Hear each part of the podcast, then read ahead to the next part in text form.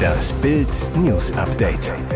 Es ist Sonntag, der 7. Januar und das sind die Bild meldungen Vor Bauernprotest. Gericht erlaubt Autobahnblockaden. Einjähriger schwer verletzt. Doggenmix beißt Kleinkind in Kopf. Drama um Tennis-Superstar. Nadal sagt für Australian Open ab. Dürfen die Bauern landesweit Autobahnauffahrten blockieren? Ja, entscheidet jetzt das Oberverwaltungsgericht Berlin-Brandenburg gegen den Willen der Polizei. 25 Auffahrten will der Bauernverband am Montag rund um die Hauptstadt mit Treckern und Lastern blockieren, an allen Autobahnen im Land. Die Polizei wollte die Aktion nur genehmigen, wenn die Sperren alle 30 Minuten geöffnet werden. Dagegen klagten die Landwirte zunächst vor dem Verwaltungsgericht und bekamen Recht.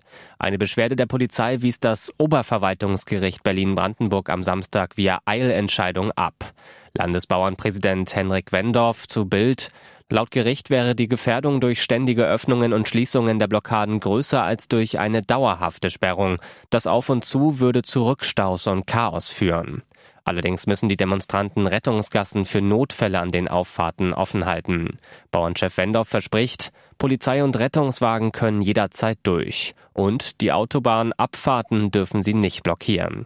Die Gerichtsentscheidung gilt für die Länder Berlin und Brandenburg. Dort haben die Bauern neben den Autobahnblockaden rund 100 weitere Versammlungen angemeldet, darunter in allen Stadtzentren und an den Kreuzungen wichtiger Bundesstraßen. Es ist ein Albtraum, den eine junge Mutter und ihr kleiner Sohn in Essen-Frillendorf erleben mussten. Und er ist noch nicht zu Ende. Ein Hund griff das Kleinkind laut Polizei unvermittelt an und biss dem Jungen mehrfach in den Kopf. Schwer verletzt kam der Kleine in ein Krankenhaus. Unfassbar. Hund und Halter hauten nach der blutigen Attacke einfach ab. Passiert ist die Attacke am 5. Januar um 16.45 Uhr, als sich die Mutter mit ihrem Sohn vor dem Eingang des Hundesportvereins PHV an der Straße Gleisdreieck aufhielt. Plötzlich stürmte ein ihr unbekannter Hund außerhalb des Clubgeländes auf die beiden zu und attackierte das Kind. Die Mutter stürzte sich daraufhin auf den Hund und schlug auf das Tier ein. Als ein unbekannter Mann Komm rief, ließ das Tier von dem Kleinkind ab, teilte die Polizei am Sonntagmorgen mit. Doch anstatt zu helfen, verschwanden Hund und Herrchen im gegenüberliegenden Wald. Bei dem Hund könnte es sich nach ersten Erkenntnissen um einen Boxer-Molosser-Mix handeln. Der Hundehalter soll circa 1,70 Meter groß sein. Die Mutter beschrieb ihn als dunkelhaarigen Mann, der einen langen Bart trug. Er soll eine graue Hose und eine schwarze Wellenstein-Jacke getragen haben. Der Unbekannte habe mit südländischem Akzent gesprochen. Die Polizei sucht jetzt dringend nach Zeugen. Die Tenniswelt unter Schock. Ein Jahr konnte Rafael Nadal wegen einer Hüftverletzung nicht spielen. Nur drei Spiele nach seinem Comeback in Brisbane kommt nun wieder das aus. Der Spanier sagte wegen einer Verletzung die Australian Open, die am 14. Januar beginnen, ab. Nadal in den sozialen Netzwerken. Während des letzten Spiels hatte ich Probleme mit meinem Muskel. Schon in Melbourne machte ich ein MRT.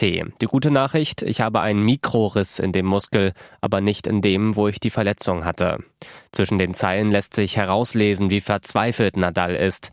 Ich habe ein Jahr sehr hart für dieses Comeback gearbeitet, so die frühere Nummer eins. Sein Nachfolger als spanischer Superstar Carlos Alcaraz sagt, hoffentlich kommt er nochmal zurück, denn 2024 hatte Nadal als letztes Jahr seiner Karriere ausgerufen. Mit einer Verletzung wollte er nicht aufhören. Und jetzt weitere wichtige Meldungen des Tages vom Bild Newsdesk. Das Drama um die Familie Block. Vier Kinder, keines glücklich. Samstag um 12.40 Uhr wurden sie in ein dänisches Kinderhaus gebracht. Als die Anwälte kommen und die Kinder holen wollen, klammert sich der kleine Theodor an seine Mutter, weint und bettelt, schreit verzweifelt, ich will bei Mama bleiben. Es nützt nichts, der kleine Theodor Block und seine Schwester Clara müssen zurück nach Dänemark. Zurück zu dem Mann, der sie vor mehr als 860 Tagen nicht zur Mama der Steakhouse-Erbin Christina Block zurückgebracht hatte, der sie nicht ihre Großeltern sehen ließ, der sie nicht zur Beerdigung der Omi gelassen hat und der sie vor deutschen Behörden versteckt hatte. Zurück zu ihrem Vater Stefan Hensel. Oder doch nicht? Am Samstag gegen 12.40 Uhr wurden Clara und Theodor zusammen mit der ältesten Schwester Johanna von ihrem Vater und in Polizeibegleitung in ein Kinderhaus gebracht.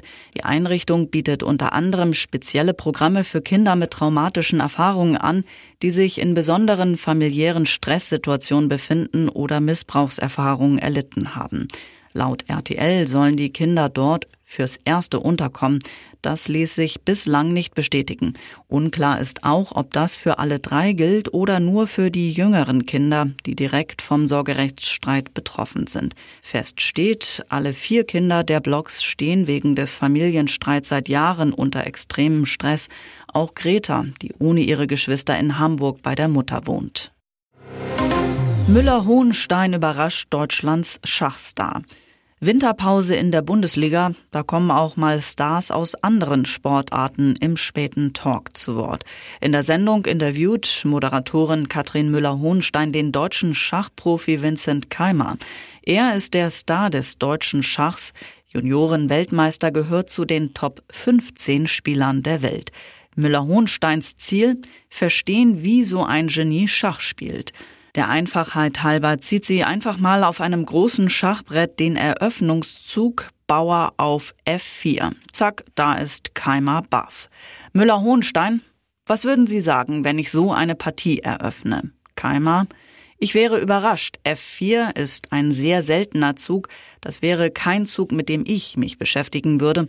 Ich würde mir jetzt überlegen, welche Partien habe ich selbst schon in dieser Variante gespielt? Müller-Hohensteins Gesprächseinstieg funktioniert also ganz gut, denn Kaimar erklärt jetzt, dass er eben nicht, wie es Hobbyspieler tun würden, von Zug zu Zug überlegt, sondern im Kopf seinen Taktikbaukasten durchspielt und versucht, das Wissen des Gegners zu antizipieren.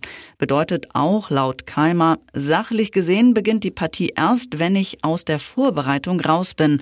Also wenn er selbst beginnen muss zu improvisieren, statt vorhandene Taktiken abzuspulen.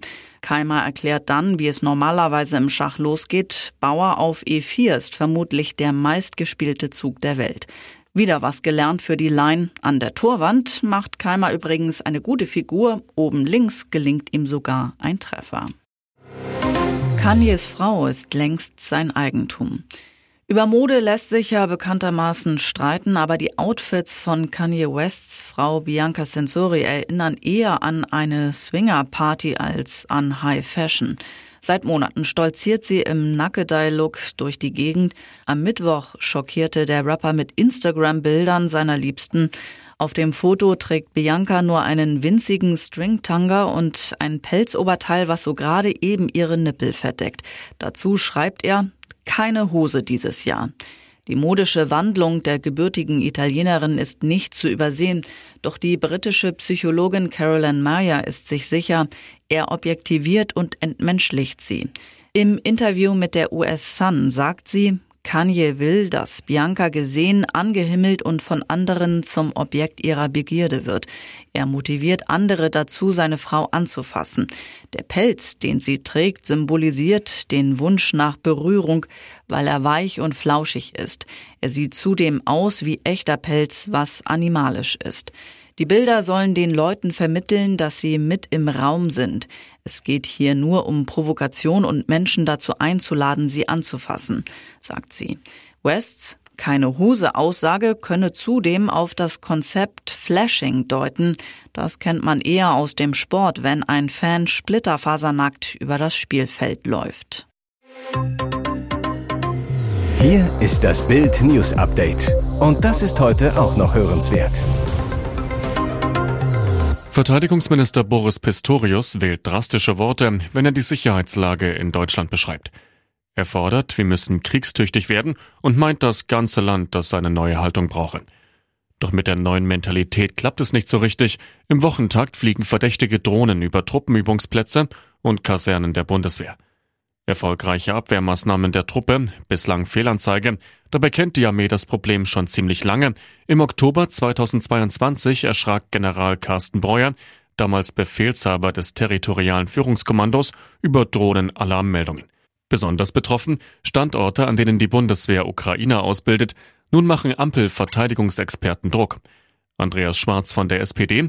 Die Bundeswehr braucht mehr Tempo, die Strukturen müssen schneller werden. Es kann nicht sein, dass der Generalinspektor feststellt, dass es ein massives Problem mit Drohnen gibt, dann aber ein Jahr lang nichts passiert. Es sei richtig, dass Pistorius eine Taskforce eingerichtet habe. Jetzt müssten Lösungen her. Wir dürfen nicht zulassen, dass Russland Truppenübungsplätze mit Drohnen ausspioniert und wir verheddern uns im Zuständigkeitswirrwarr. Sebastian Schäfer von den Grünen, es gibt keine Drohnenstrategie, wir brauchen sie dringend. Was 177 Menschen an Bord einer Boeing 737-9 MAX erlebt haben, kann nur als blanker Horror bezeichnet werden. Ein Teil des Kabinenrumpfes, etwa von der Größe einer Flugzeugtür, war während des Fluges herausgebrochen. Die Maschine befand sich zum Zeitpunkt des Unglücks auf rund 5000 Meter Höhe. Videos im Netz zeigen verängstigte Passagiere mit aufgesetzten Sauerstoffmasken. Durch das klaffende Loch ist rabenschwarze Nacht zu sehen. Was fehlt, ist aller Wahrscheinlichkeit nach ein Bauteil, das beim Bau der Boeing als optionaler Notausgang bestellt werden kann.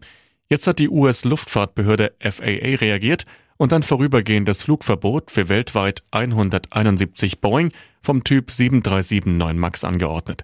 Betroffen sind Flugzeuge, die entweder bei US-Airlines im Dienst stehen oder sich auf amerikanischem Boden befinden. Keine dieser Maschinen darf abheben, bevor sie nicht gründlich durchgecheckt worden ist. Die Prüfung dauert bis zu acht Stunden. Der Zwischenfall hatte sich während eines Fluges von Alaska Airlines ereignet. Der Flieger, der eigentlich von Portland nach Ontario unterwegs war, musste umdrehen. Medienberichten zufolge reagierte der Pilot sofort, funkte einen Notfall. Nach 38 langen Minuten in der Luft landete Flug Nummer 1282 sicher auf dem Boden.